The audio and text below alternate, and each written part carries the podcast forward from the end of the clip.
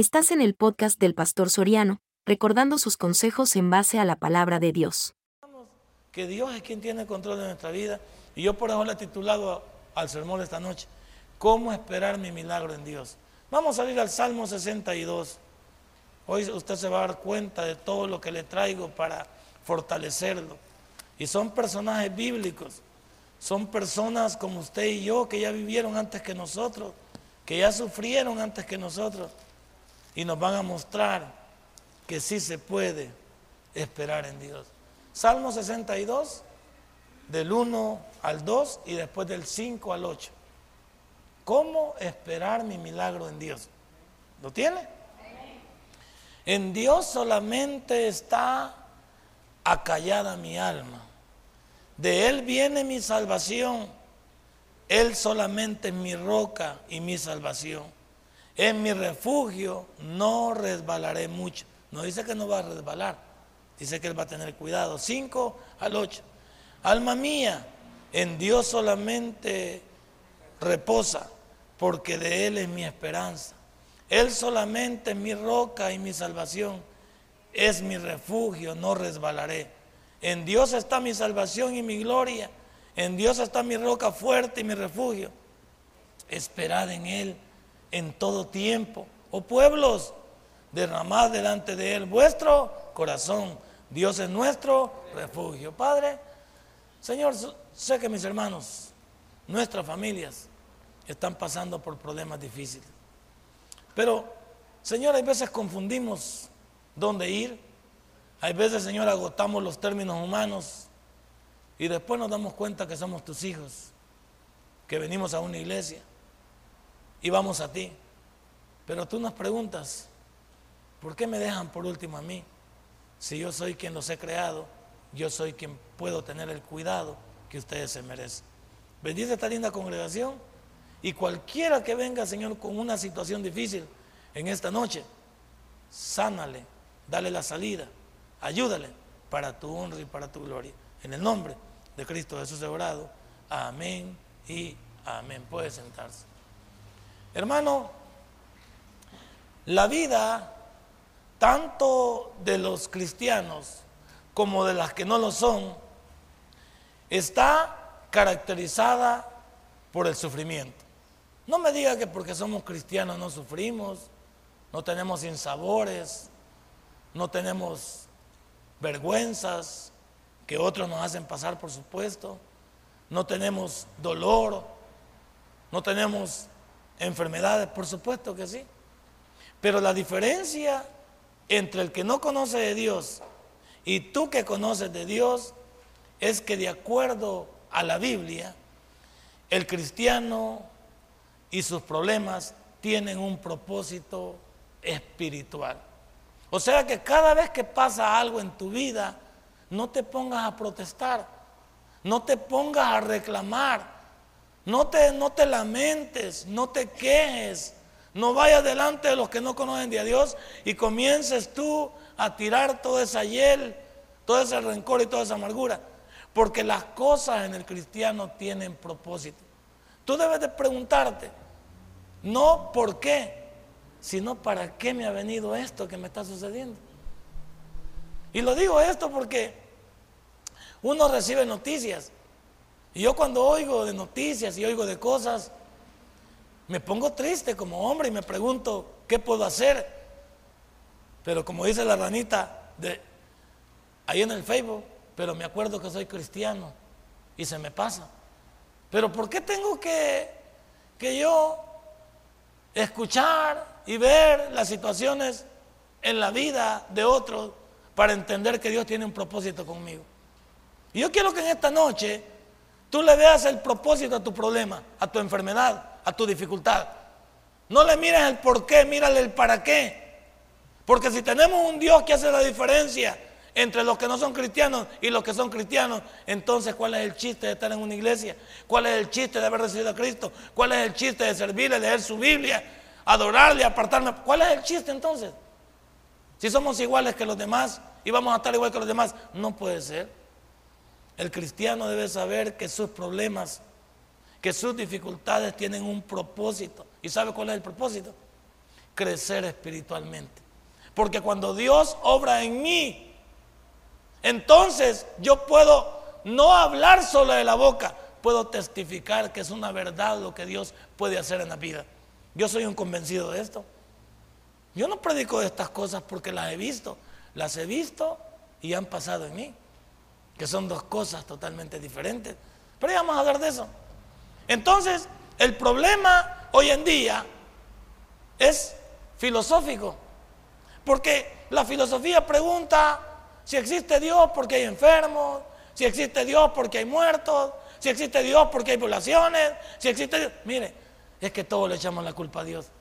¿De quién es el problema de las poblaciones, de los muertos, del Del mismo hombre, del mismo hombre desordenado, del mismo hombre lleno de, lleno de querer tener el poder del mundo, del mismo hombre satánico, del mismo hombre desordenado, del mismo hombre que no tiene temor de Dios. De eso viene.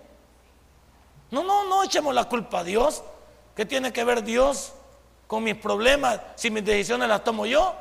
Dios le entregó a Adán y Eva un mundo perfecto. ¿Quiénes, se acabaron ese mundo? Adán y Eva. Dios les entregó un mundo en perfección. Y a usted también Dios le ha hecho un llamado perfecto. Dios ha querido que usted entienda que hoy en día la filosofía trata de criticar el cristianismo porque siempre hay las preguntas payuncas. Que si hay un Dios, ¿por qué estamos como estamos? Estamos como estamos porque los hombres no le temen a Dios porque los hombres no viven como Dios, porque los hombres no quieren nada con Dios, porque los hombres viven como les da la gana, entonces no es Dios. Es el ser humano que vive como le da la reverenda gana, entonces no sé qué. ¿Por qué me voy a quejar yo si tengo algún problema, si eso fue producto de una decisión que yo tomé?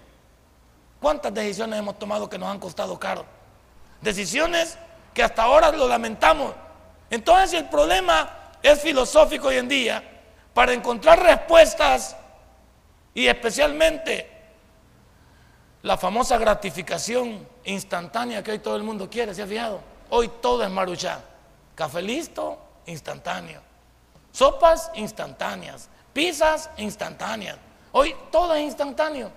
Pero ojo con todo lo instantáneo. Todo lo instantáneo no es bueno para el hombre. Porque primero se deja de valorar lo que cuesta algo. Cuando a usted no le cuesta nada algo, usted así como viene, así lo derrocha, así no lo cuida. Y hoy en día todo es maruchá. Todo creemos. Pero le voy a decir algo que descubrí al preparar este sermón.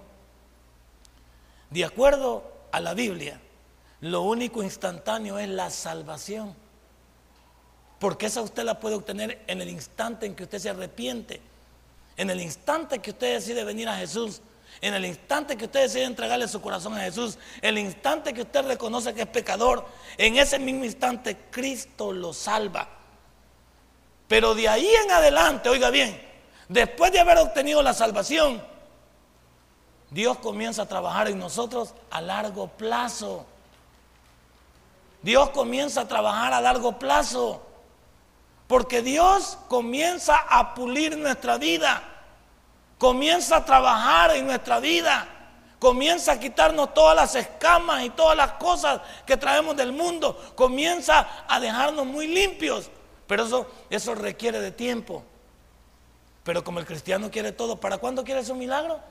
Pero hoy acaba de venir, ¿no es cierto? Acaba de aterrizar el hermano, después de una gran gira, después de una gran zumba acaba de venir y hoy quiere su milagro. Hoy, Señor, aquí estoy. Sí, y el Señor te dice, ¿y hoy por qué has venido, hijo? ¿Qué te trajo a, arriadito? Has venido. Hoy has venido. Y hoy, hoy, Señor. Sí, pero el Señor también se merece respeto. Merece que usted demuestre si va a valorar lo que, lo que usted quiere. El Señor quiere saber si usted va a ser agradecido con lo que usted recibe. Entonces, en la Biblia, lo único instantáneo es la salvación. De ahí para allá, Dios comienza a trabajar a largo plazo. Ahora, dígame usted, si esto es cierto, ¿quién es el que trabaja a corto plazo entonces?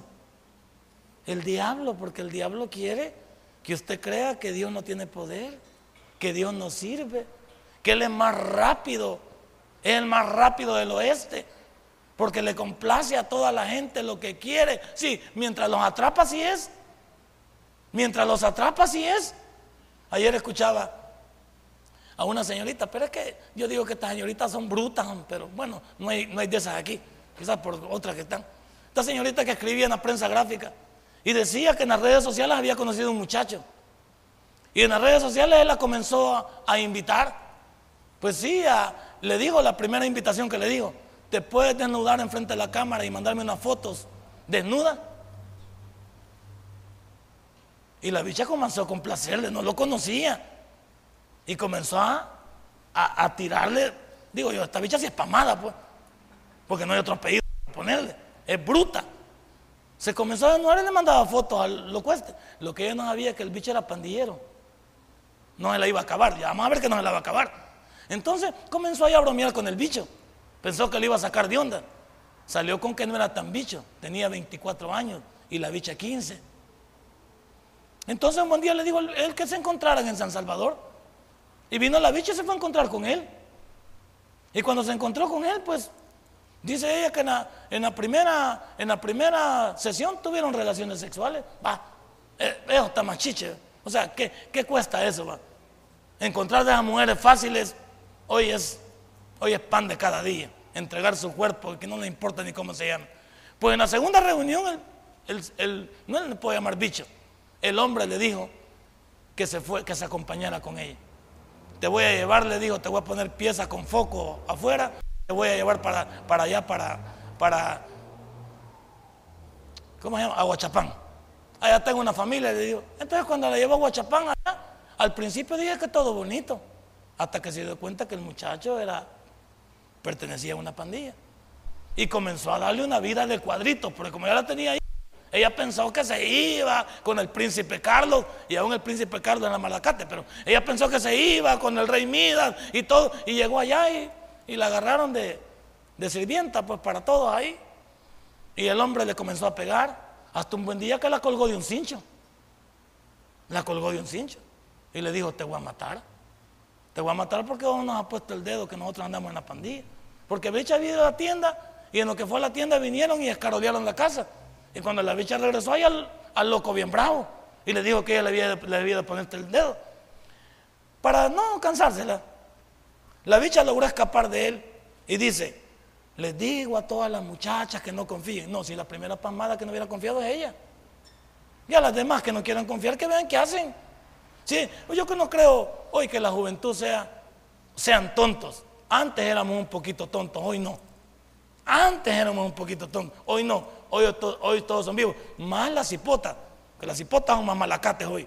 No las que están aquí, las de aquí son santas, todas las veo yo, hasta por la, grabación las veo que tienen una cara de Santa Inés, Santa Carlota, son, no, es otra onda. Pero esta cipota manda un mensaje y dice que tengan cuidado los padres y que tengan... No, si eso uno ya lo sabe, ¿cómo uno va a intimar con un extraño? ¿Cómo, cómo te vas a acostar la primera vez que salís con alguien? ¿Cómo te vas a desnudar detrás de una cámara porque alguien te lo pide y ni siquiera lo conoce? Estás loco. Esta bicha no tiene sesos, tiene churros en la cabeza. Entonces, ¿qué te estoy diciendo yo esta noche? Vaya, es culpa de Dios que esta bicha le hayan agarrado, le hayan pegado por nueve meses, le hayan dado una vida. ¿Es culpa de Dios? No, es culpa de ella. Si nadie la empujó, ¿quién?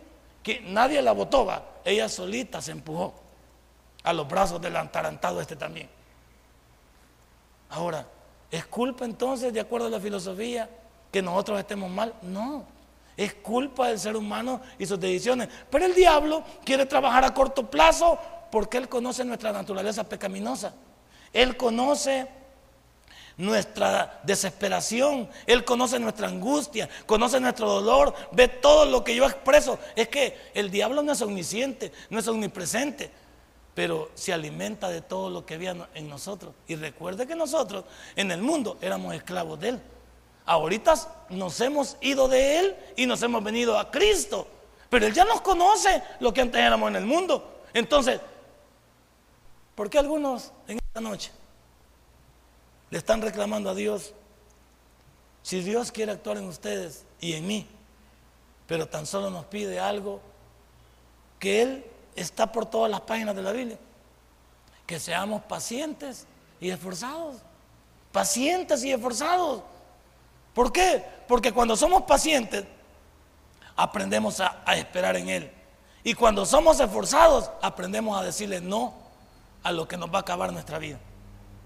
Si aquí hay personas que puedan ser esforzados, díganle no a su pecado, díganle no a sus, a sus compulsiones, díganle no a lo que les afecta su vida, díganle no a aquellos que va a acabar con su presente y va a terminar con su futuro. ¿De qué clase de cristiano soy yo? Porque la Biblia habla de un tipo de cristianos que le encanta a Dios. Y es el cristiano que debemos de propagar nosotros a través de la Biblia y a través de nuestro diario vivir. Mire lo que dice el Salmo número uno. ¿Qué es el tipo de cristiano que Dios quiere que seamos si Él ya, ya entregó todo? Salmo número uno, versículo 3. ¿Lo tiene? Dice, será como árbol plantado junto a corrientes de agua, que da su fruto en su tiempo y su ojo no cae. Y todo lo que hace, qué, ¿de qué símbolo es el agua? Sino de la presencia misma de Dios en nuestra vida. Pero como nosotros no tenemos un agua cristalina, sino un agua turbia. ¿Cuántos tenemos, está corriendo por nuestra vida agua turbia? Yo les decía que el judío no se lava como nosotros. Fíjese la cultura judía y la cultura creo que es de ahí de todos los árabes. Ellos no se lavan en un guacal como nosotros, que usted mete el jabón y, ahí está chapaleando los mismos chucos. Eso es suciedad. Usted, usted no está lavando, está metiendo los mismos chucos ahí. Entonces, lo lógico sería que usted se lavara con jabón, pero con agua que corre, para que la suciedad fuera cayendo. Pero cuando yo lavo en el jabón y me lo paso por aquí, yo estoy haciendo lo mismo. Eso es sociedad. Es como en el baño. Y le voy a dar una clave en el baño. En el baño, cuando usted deja los papeles ahí y los deja ahí, y si ese, esos papeles no tienen una tapa, ese es un, género de, situaciones anormales que, que van saliendo para todo su hogar. Lo lógico sería o echar el papel dentro de la letrina o tener un utensilio que esté tapado porque de lo contrario usted está viviendo en un desorden. Y el judío no deja la clave, se lava y el agua tiene que ser corrediza para que cuando usted se esté lavando, en, realidad se está haciendo porque está corriendo la sociedad. Pero yo me lavo en un agua donde está estancada, lo que estoy haciendo es batiendo los, batiendo los, insectos ahí, los microbios, ¿correcto? ¿Ve, ¿Ve cómo es la situación? ¿Cuántos de nosotros también estamos haciendo lo mismo? Dios nos dice aquí que el creyente es aquel que está plantado junto a corrientes de agua. ¿Y las corrientes de agua quién es? Es nuestro Dios que está dentro de nosotros. Él está a la diestra del Padre intercediendo por mí. Tengo el Espíritu Santo dentro de mí. Entonces, tiene que dar su fruto a tiempo. Nuestra hoja no va a caer y todo lo que hace va a prosperar. Y nos hace la diferencia con lo, que comencé mi sermón. No así los malos, dice Leal 4. No así los malos que son como el tamo que arrebata el viento, que es como un chiribisco que lo lleva para abajo el viento. El, viento va para allá, el chiribisco va para allá. El viento va para arriba, el chiribisco va para arriba. ¿Por qué? Porque usted no sabe quién es. Pero cuando uno es creyente y sabe quién habita en nosotros, aprendemos a esperar en Él. Por eso mi sermón se llama ¿Cómo esperar mi milagro en Dios? Porque algunos no estamos esperando en Dios. Y este salmo nos invita a estar plantados junto a ese torrencial de agua, siempre plantados al lado de Jesús, siempre plantados al lado de su presencia. Pero como nosotros todo el día vivimos como nosotros queremos, y en la noche queremos venir a comportarnos como cristianos, te pregunto, solo por molestarte, y me voy a preguntar yo mismo, ¿cómo vivimos este día? ¿Cómo nos comportamos en el trabajo, en el estudio, en la calle, en lo privado? ¿Cuántos estuvimos metidos en pornografía hoy viendo lo que no corresponde a través de las computadoras, de los teléfonos, todo? ¿Cuántos estuvimos maquinando? ¿Qué, qué hicimos hoy? Y venimos esta noche y nos vamos a dar golpecitos de pecho. No, se supone que venir un día como este es decir, Señor, la verdad, este es el último día que me comporté así. Yo ya no pretendo vivir así, porque soy tu hijo. Yo ya no quiero vivir y dar lástima en el mundo. ¿Qué tal si este día la gente le pudimos decir que éramos cristianos? Se hubieran burlado de nosotros o nos hubieran felicitado. Usted es cristiano. Y eso hablábamos contigo desde hace el día, estamos hablando de la pantalla de cristianismo que algunos nos manejamos. Pero yo le digo a él, pero eso no nos sirve a nosotros como excusa para vivir como nosotros queremos. Ahí dejémoslos. Los que quieran estar con Dios, qué bueno. Y los que no quieran estar con Dios, que les vaya bien también. ¿Usted de qué lado está? ¿De los esforzados para Dios o de los que les vale sorbete cómo vivir? Este día vocabulario, soez, este día pensamientos desequilibrados, en nuestros ojos pusieron, estuvieron posesionados sobre lo que no edifica, este día le tomamos ventaja a cualquiera que no. ¿Qué hizo usted este día? Y en la noche dijo, voy para la iglesia. Y la gente le hubiera podido le hubiera dicho, ¿y a qué vas a ir, desgraciado? Si hoy te has comportado como que no sos hijo de Dios. Pero si su sentido en esta noche ha sido venir para cambiar, le felicito. Cada vez dentro de las iglesias cristianas hay menos de los nuestros que se niegan a esperar en Dios. Hay muchos dentro de nuestras iglesias cristianas que se niegan a esperar en Dios. No tenemos paciencia. Como dije, todos lo queremos maruchar. Y cada día nos precipitamos a tomar decisiones que vamos a lamentar. Oigan, hermano, y se lo digo con el corazón, no tome decisiones sin tomar en cuenta a Dios. No, no se arrebate. Que dicen, es que el médico me acaba de decir, es que me acaban de dar una... Pérese. Ya le preguntó a Dios, tranquilícese. Señor, esta es la noticia que me acaban de dar. Señor, yo como ti confío, yo voy a tener paciencia en ti. Yo no me voy a jolotar como los demás. Que dicen que esto cuesta tanto, que esto... Tranquilo.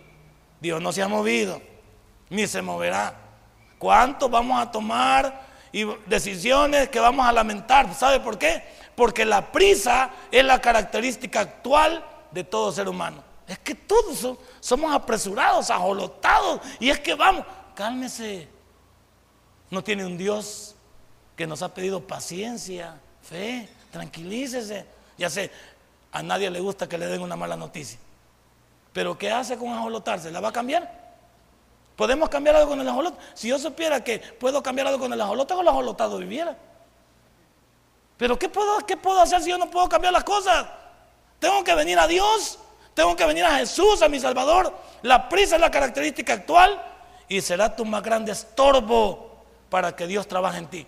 Como tú eres apresurado, y Dios va a otro nivel, porque Dios es ilógico y tú eres lógico, porque tú quieres las cosas desde el punto de vista humano y nuestro Dios es espiritual, no concuerda. ¿Qué tal si le decimos, Señor? Pues la verdad es que no me toca de otra. Eso es lo que me encanta a mí, entre personas que tenemos la capacidad. Vaya, pongamos un ejemplo. A mí se me enferma un hijo. Pues sí, pero a mí se me enferma un hijo, entonces tomo el ajolote de que yo lo llevo a un, a un médico en esta tarde lo llevo a un médico y pago 30 por la consulta. Y me dan las recetas y voy a las compro en la farmacia. ¿Necesita a Dios ahí? No, porque tenía las finanzas para hacerle frente. Aquí voy con lo que quiero demostrarle. Y el que no tiene para, las, para ir al médico, el que tiene que ir a echarse todo el día allá al, inseguro social o al, o al hospital Benjamín Blum y no lo atendieron este día. Y el niño va cada mes peor y no tienen para comprarle ni siquiera una pastilla.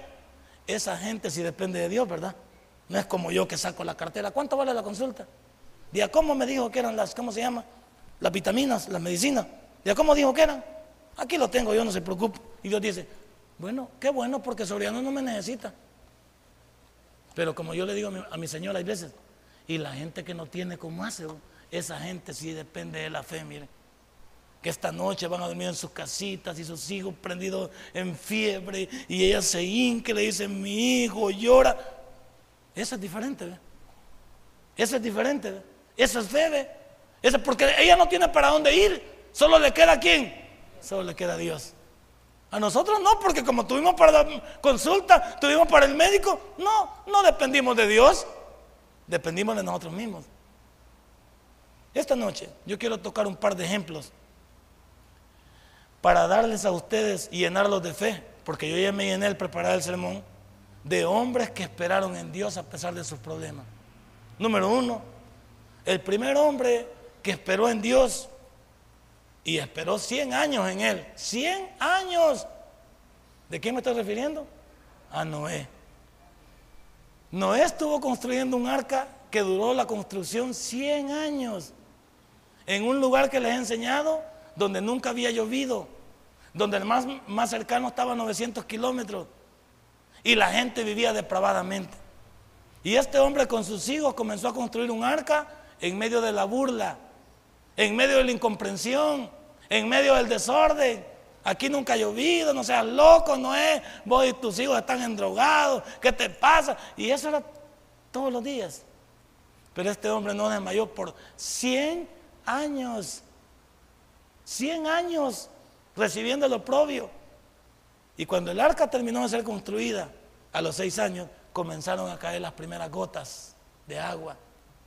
Y la gente se comenzó a dar cuenta que sí iba a llover y que tenían que tomar una decisión, pero no la tomaron porque el arca ya estaba cerrada. Pero Noé fue un hombre que con su historia de paciencia, de perseverancia, de tolerancia, de dependencia de Dios, nos enseñó que 100 años parecen pocos delante de Dios. No hoy en día, no hoy en día. ¿Usted esperaría 100 años? Yo hubiera aventado el arca. Yo aviento los martillos y aviento todo y le digo, no, vámonos para el Babalú. Vámonos, ahorita nos vamos para la discoteca. Ahorita vamos a mejor al, de, al desmadre. Vamos a ir aquí al Villar Logia mejor. O nos vamos a ir para allá arriba, aquí para el Azteca ahí. Ahí nos vamos a ir mejor. Porque de todos modos, ¿para qué si Dios no funciona? Yo, eh, no eh, era, era un espectáculo. No, no sé si usted pudiera imaginarse, así como nos imaginamos las películas ve a un hombre y sus tres hijos dándole de martillazos, poniendo tablas, tomando medidas, calafateando, tratando de hacer las medidas exactas que Dios le había dicho, todos los días hacer lo mismo. Y gente que todos los días, como siempre, siempre hay gente cucona, va. ¿Ya ve lo que es gente cucona? Para los que me ven a través de internet, gente cucona es de gente que está solo metiendo cizaña, es de esos burlistos. Ah, con que va a llover, no, no es. Este no. ¿Y de cuál fumaste, no?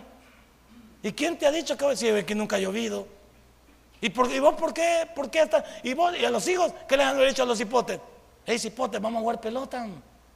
Vamos a ver el Comos, al Comos de Nueva York. Ahí traen a Raúl. Como una bicha que pone ahí, qué lindo. Y qué lindo mi Jesús. No, qué lindo semejante loco que ya solo cadáveres traen aquí al país.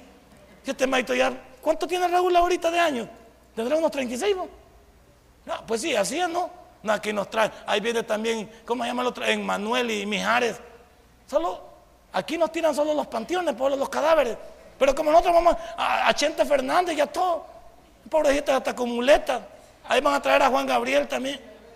Y nos traen ya cuando nos pegan, pues. En su apogeo nunca vinieron aquí. Pero como nosotros vamos a ver hasta los cadáveres, no importa. Porque nosotros cualquier cosa nos emociona. Ahí van a ir mañana a pagar para ir a ver a don Raúl González. No, si ahora ya juega en equipo de tercera categoría, de cuarta diría yo. Aquí no vino cuando jugaba en el Real Madrid, ¿o sí? ¿O vino aquí cuando jugaba en el Schalke 04? ¿O vino aquí cuando jugaba allá en, Arabia? No, ha venido ya hoy de último, así como el equipo lo trae. Y nosotros ahí en la, en la red, hay que, no, no debemos grabar, poner algo de Cristo mejor. Yo porque no me gusta rematar a los que tengo, poner algo de Jesús. Dale don de gloria a Jesús. Hablar de Jesús, no promocionando el partido. Pero el culto no lo promociona. Hoy tenemos culto de milagros en el tabernáculo, de se llama el Dios, vamos, ahí está nuestro pastor. No, no lo ponen. Eso no lo ponen. No, eso no. Vea usted las redes. Si usáramos las redes sociales para todas las cosas espirituales, seríamos un gran ejército. Pero nos impresiona más el mundo, ¿no es cierto? El mundo. ¿No es? fue un hombre que se comportó gallardamente. Él y sus hijos se comportaron, resistieron la burla y fueron salvados. El siguiente ejemplo que les traigo es Abraham. Abraham fue llamado a los 75 años. A esa edad fue llamado. Y desde esa edad Dios le comenzó a decir que le iba a dar un hijo. Pero el hijo verdadero tardó en venir 25 años. ¿Y sabe cuándo viene el hijo de, de, Abraham, el hijo de la promesa? Isaac vino cuando él y ella no podían hacer nada por sí mismos. Es decir, ni a la señora le había pasado la, ¿cómo se llama? Ni la, ¿cómo se llama? Que pueden quedar embarazadas todavía. La mujer puede quedar en una etapa, ¿cómo se llama? La última etapa. Todavía en la menopausa puede haber un, tiro cruzado. Y tal vez alguna mujer puede quedar embarazada. Puede haber un tiro cruzado. Y, vaya, y, por el caso en el principio, la mujer podía haber dicho, bueno, yo estoy lista, pero este viejito, quién sabe. Porque este viejito mejor que sea que voy a trabajar en un circo, porque aquí ya no lo hace de todo modo. Porque es por gusto. Y Dios esperó que tanto Abraham llegara a 100 años y Sara a 90. ¿Y sabe por qué pidió Dios que los dos llegaran? Era porque ya no podían hacer nada por ellos mismos. Nada. Y el hombre ni, ni con la pastillita azulita podía hacer. No, no, no. El hombre iba a hacer el hazme reír. Ya no, no había para dónde ir. El hombre estaba terminado. Y ella también. Y entonces, cuando el hombre fracasa, se hace presente Dios. Después de 25 años, ella queda embarazada. ¿Y qué han de haber dicho usted? Como usted y yo, si usted viera alguna señora de unos 50 embarazada, ¿qué usted? Pues ni esta viejita, vos. ¿Cómo se le ocurre quedar embarazada a esta edad, vos? ¿Se, imagina usted Sara embarazada a los 100 años? ¿Qué, rollo? Las mujeres son chambrositas muy especiales. Esas mujeres que se le quedan bien en Mm, y esta vieja, vos, ¿qué onda? ¿Se ha fijado? ¿Cuánto? ¿Qué han, de, haber dicho de Sara cuando la vieron embarazada a los 100 años? Y esta viejita, ¿sabe qué han de haber dicho? Porque las mujeres son crueles y el hombre también. Y será de Abraham, vos. Porque yo veo que el viejito es estilinta ya no, hombre. ¿Vos crees que este bicho será de Abraham? Y no has visto quién llega a dejar el diario ahí o llega a dejar la leche. Porque yo creo que este es tiro satánico. Porque no es posible que esta viejita haya salido con, con viernes 13 si, si es sábado 14, pues. O sea, no sé. Usted sabe que se la han por Dios. Y, Abraham, sus amigos, ¿qué le podían haber dicho? Mira, Abraham, ¿por qué no le hacen una prueba de, de ADN a esta mujer? Porque hay muchos que andamos diciendo que no es tuyo. ¿Qué hubiera hecho usted? A mí me pasaba, fíjate. Porque esta, mis, hijos nacieron blancos y yo soy un poco ahumadito, ¿va? No es que sea así, ya Dios me mandó así, tipo de paminonda. Y yo cuando estaba chiquito con mis hijas pequeñas, las dos fueran seguiditas, porque recuerda que entonces no había televisión, quitaban la luz y se iba, entonces nos acostábamos bien temprano. Entonces vinieron las dos niñas bien rapidito. Y como yo andaba con ellas en la calle, andaba con mi pañalera y andaba con una en un brazo y la otra al ladito. Y la gente en el bus se me quedaba viendo y la pregunta que me hacían era, ¿y, y estas son sus hijas? A mí me daba cólera que me preguntaran.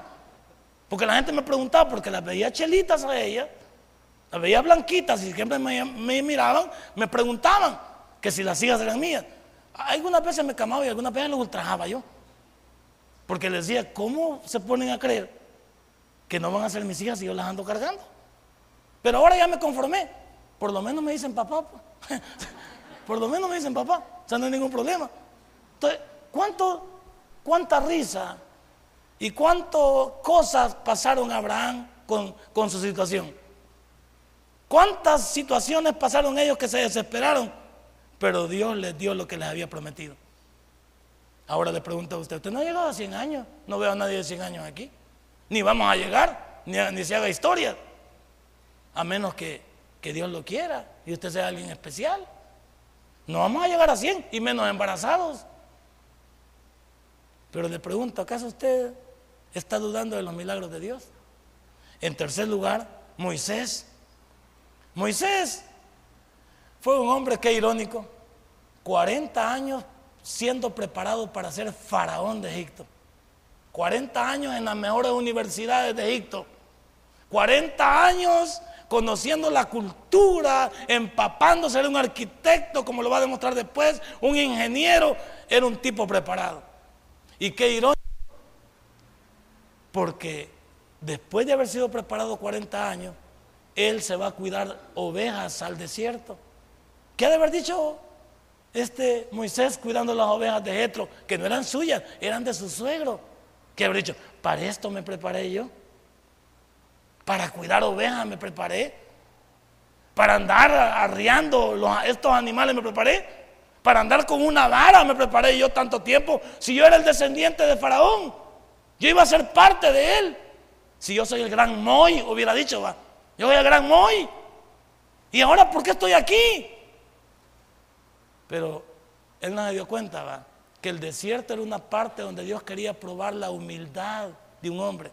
Un hombre que preparado tuvo que besar el suelo y entender que cuando Dios te llama no importa los títulos que tengas, no importa la posición que ocupes, no importa lo que tú eras en el pasado. Si Dios te llama, Él te dice, ven que yo te necesito. Y cuando vio que esa zarza ardía no se consumía y subió al monte y vio que es lo primero que Dios le pidió, quita el calzado de tus pies porque el lugar donde está santo. ¿Y qué hizo él?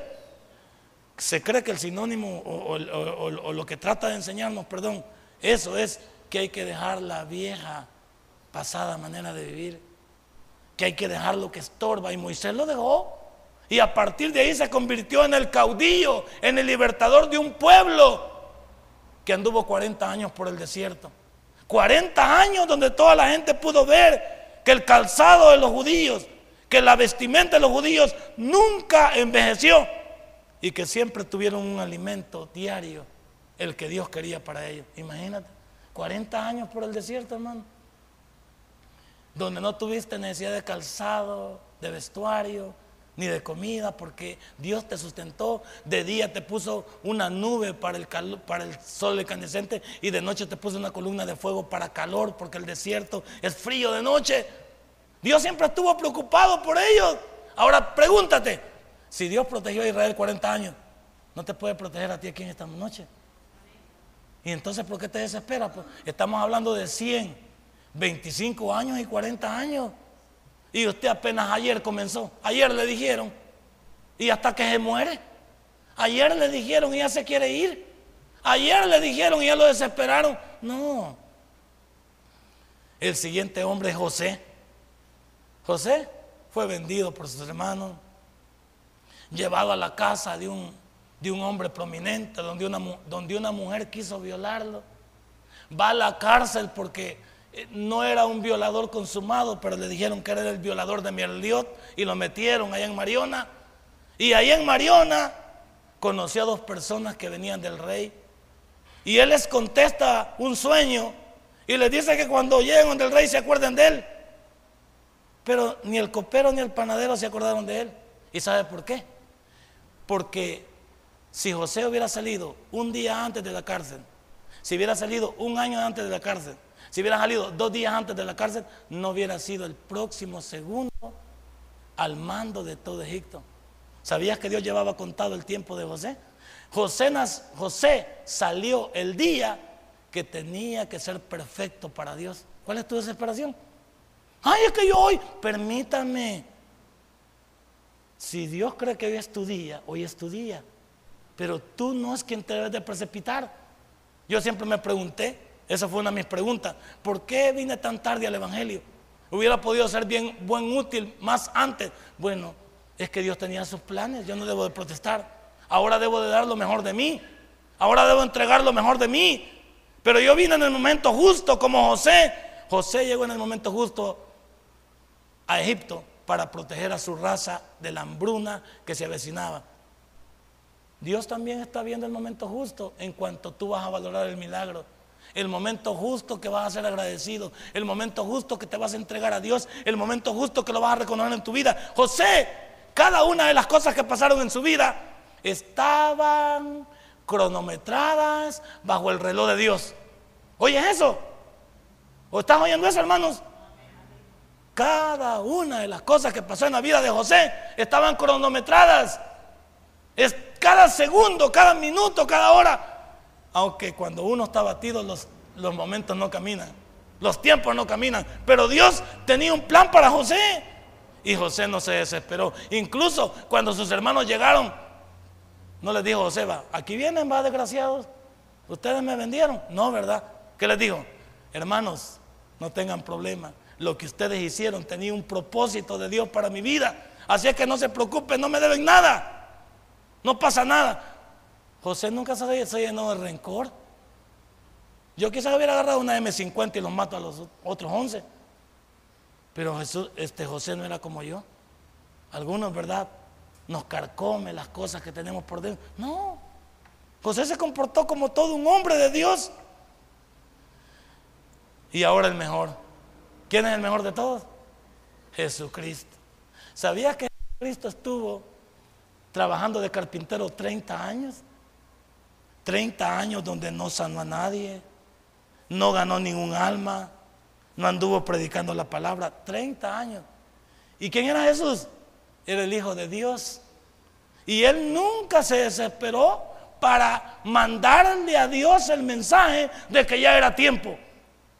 A los 30 años exactamente, él tomó las riendas de su ministerio y comenzó el andar llamando la atención de todos aquellos que encontraba a su alrededor. ¿A quién no le habló Jesús? ¿En, quién no entregó Jesús su vida? Él siempre estuvo dispuesto a someterse a la voluntad de su papá. Siempre estuvo dispuesto a esperar en Dios. Nunca agilizó. Nunca se desesperó. Nunca dijo ya es hora. Dios lo llevó a Jesús en el momento exacto. Dios lo llevó a Jesús en el momento exacto.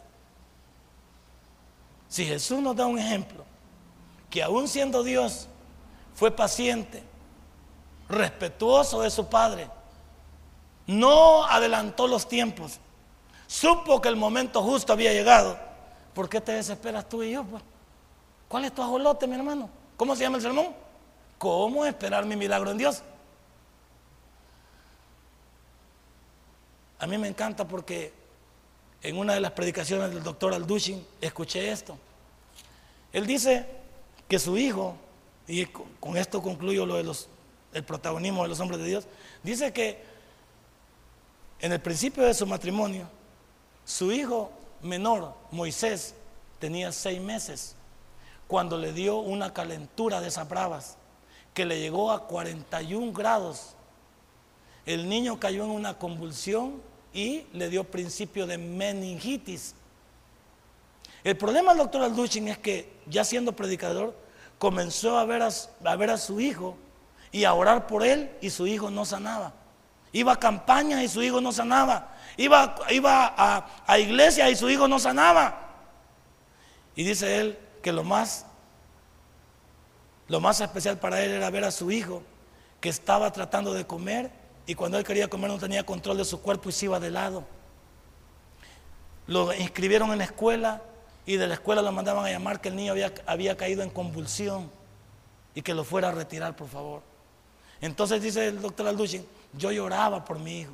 Y le decía, Señor, yo soy un predicador tuyo, soy un hijo tuyo, a cuántas campañas voy, a cuántos almuerzos voy, a cuántos desayunos voy. Señor, yo soy un servidor. Y dice, no había. Y dice él, que le daba una pastilla, una pastilla que se la tenía que dar de por, vida. La pastilla es epamín para los que conocen, que era prácticamente entender que era una pastilla que debía tener para todo el tratamiento de su vida. Pero el doctor Alduchin dice que una de las cosas que le molestaba más era pensar en que ese niño se iba a convertir en un joven, en un adolescente, en un adulto. Y el problema que iba a vivir él porque su hijo no iba a tener una vida totalmente normal. Los que somos padres comprendemos eso, ¿va? Los que somos padres, ¿cómo ver a un hijo de esta manera? Y dice que un buen día. ¿A, cuánto, a, los cuántos, ¿A los tiempo te dice que el niño cayó con la enfermedad? Seis meses. Cuando llegó los 10 años exactos, el doctor Alduchin estaba en unas conferencias y había llevado al niño con él. En su hotel estaban instalados solo él y su niño de 10 años lo había llevado él. Y en la madrugada dice el doctor Alduchin que el Espíritu Santo lo levantó. Y le dijo, levántate, porque esta noche vas a poner los, las manos sobre tu hijo y va a ser sano ahora mismo para mi honra y mi gloria. Y dice que el doctor Alduchin comenzó a llorar y fue a la camita del nene que estaba ahí, impuso sus manos y a la mañana el niño estaba totalmente normal. Dice el doctor Aluchin que brincaba, alababa a Dios y digo, las pastillas las agarré y nunca más se las volví a dar. Lo llevé al médico y el médico dijo, tu hijo nunca ha tenido nada. Tu hijo está totalmente normal. Si, no, si tú no me cuentas que tu hijo había tenido principios de meningitis, no te lo creo. Pero ya sé, le dijo, tú eres un predicador, va. Por eso Dios te ha sanado a tu hijo. Ahora te pregunto, seis meses, ¿a los cuántos lo sanó? ¿Cuánto tiempo pasó este hombre viendo a su hijo? Irse de lado, no poder caminar normal, tener que cuidarlo, una persona orientada para él. ¿Usted cree que es fácil ver a un ser querido que no se puede valer por sí mismo? Y ahora me va a decir usted que está con su problemita, no puede. Yo por eso cuando alguien me dice y se me ajolota mucho, le digo, ¿ya le preguntó a Dios? Para los que creemos en esto, que hemos visto en esto. Yo en mi familia, esto no es nuevo de lo que el doctor Alduchin dice. Mi familia, estos tres han, estos tres han tenido problemas. Los tres míos han tenido problemas de muerte. Problemas de los tres. O sea, no es nuevo lo que yo estoy viendo en esto. Y ahora me vas a decir que si Dios pudo con los tres, no puede con el otro. Si Dios pudo con los tres, no puede con mi nieto. ¿No va a poder con mi nieto? Claro que sí. Y puede con mi muerte, claro que sí. Y puede con, con, mi, con mi yerno. Hasta con él puede que sí también. Con que puede con mi suegra. Que supuestamente las suegras son malas, pero la mía es buena. Ah, gloria a Dios. Bueno, eso está bien que lo diga. Ya quedó bien con la suegra. Entonces, ¿y cuántos están desesperados aquí? ¿Cuántos están desesperados? No. Cuando vemos todos estos cuadros, cuando vemos estos testimonios, cuando vemos estos personajes bíblicos, cuando vemos estas cosas, solo podemos tener una situación. Entonces vale la pena esperar a Dios. Espera en Dios, no te muevas. ¿Cuánto tiempo tienes de venir luchando con lo tuyo? Puede ser, y solo lo digo yo, puede ser porque yo soy humano, pero Dios lo sabe, puede ser que hoy sea tu día. Puede ser que hoy sea tu día. Dale un fuerte aplauso a nuestro Dios. Ahora, recuerda hermano que esperar en Dios es la regla y no la excepción. Esperar en Dios es la regla y no la excepción. Pero nosotros confiamos en nosotros como la regla normal. Primero me acuerdo de lo que yo puedo hacer. Y cuando ya estoy topado al cerco, ¿de quién me acuerdo? Entonces me acuerdo que soy cristiano. Y Dios dice, ¿y por qué te acordaste tan tarde? Si a mí deberías de venir primero. Ve al médico, pero primero pasa por mí. Ve al hospital, pero primero pasa por mí. Ve, ve allá a buscar tu conecte, pero permítame que yo te lo afile primero. Permítame que yo te lo prepare. Cuando no hay puertas abiertas, y esto es lo que pasa en muchos cristianos, cuando no hay puertas abiertas, ¿qué hago yo? Forzo los candados, le meto con un martillo, le, meto la barra de uña y todo. Yo lo quiero abrir a la brava. ¿Por qué no dejo que Dios abra las puertas? ¿Por qué quiero forzar las puertas yo? O no, la Biblia dice que Dios hace caminos donde no los hay. Dios hace caminos donde lo hay. ¿Por qué cuando encuentras una puerta cerrada tú la quieres forzar? Deja que Dios te la abra. Él tiene la llave. ¿Cuánto tiempo vas a perder en abrir esa puerta? Deja que Dios abra la puerta para ti. El problema es que nosotros queremos hacer todo. Intervengo yo, traigo eh, el cortafrío, traigo todo. Yo voy a abrir la puerta. Deja que Dios lo haga. Deja que Dios lo haga. Hermanos, en esta noche hay que saber esperar en Dios. No te desesperes, no te angusties, es normal que algunas veces perdemos el control, algunas veces nos desesperamos, es normal, pero debemos de descansar, tranquilizarnos, tener paz y esperar en Dios, porque no nos queda de otra. ¿Qué puede cambiar usted? Cuando el médico dice, aquí hay un problema, ¿qué puede hacer usted? Usted no puede hacer nada. De todos modos no tiene los medios para hacer algo. Y de todos modos, usted sabe que cuando el hombre habla, puede ser que, cada vez vayan haciendo nuevas, nuevas, vayan apareciendo nuevas situaciones. Él lo acaban a usted. ¿Cuánto tiempo aquella mujer tuvo flujo de sangre? ¿18 años? Y cuando llegó donde Jesús, ¿qué había pasado con ella? Ah, ¿no lo han leído ustedes, hermano? Perdón. Lo había gastado todo cuanto tenía. Se le habían acabado los médicos, se le habían acabado, todos se lo habían acabado. Y vino a Jesús cuando ya no tenía nada. Y cuando vino a Jesús, solo con tocar qué? El borde, ni siquiera a él, el borde de su manto. Qué fe de mujer. Usted y yo no. Si no viene el pastor a orar por mí. ¿Y el pastor quién es, hermano? Y si el pastor anda con patas para el monte y le pongo mano, me la llevo hoy. Y si hoy estoy torcido, yo hoy me la llevo. Y, quedo con mi eslogan. Para la honra y la gloria del Señor se fue con él a descansar. Esa es la salida política del pastor. No se preocupen, hermano. Está descansando en la presencia del Señor. Sí, pero yo no fui a eso. Yo no fui a entregarle el alma. No fui al exorcismo. Fui a orar por ella. ¿Cuántos de nosotros está confiando en el nombre? El pastor venga. Dice el pastor, ¿y, ¿y, usted que no tiene manitas para imponerle manos a sus hijos? No tiene manitas para imponerle manos a su marido. No tiene manitas para imponerle manos a su mujer. En el nombre del Señor todos somos instrumentos para Él. Todos somos instrumentos. Filipenses 4, 6 y 7, mire lo que dice. Qué linda es la Biblia, porque la Biblia nos invita a tranquilizarnos, no te ajolotes. ¿Qué haces con ajolotarte? ¿Qué haces con desesperarte? La desesperación no es buena, no es buena consejera. Filipenses 4, 6 y 7. Por nada, oiga, lo repito vez más, por nada, y nada es. Vaya, por nada estéis afanosos, te lo dice el mismo Dios. Si no sean conocidas vuestras peticiones delante de Dios, ¿en toda qué? Vaya, pero ¿cómo no lo hacemos? A la niña 80 le andamos contando. A Walter Mercado queremos llamarle. Al horóscopo queremos decirle, a ver, hoy es viernes 13 para los supersticiosos. Hoy es viernes 13. Ay, el viernes 13. Cuidado con el gato negro. No, sí. Tal vez tu marido es el gato negro. Tal vez el zorro es el gato negro. ¿Cuántos son supersticiosos? Y aquí dice el Señor, en toda oración, ¿y qué? Es que cuando uno está batido, uno llora delante de Dios. ¿Cómo no, no vamos a tener al doctor Alduchen llorando por su hijo?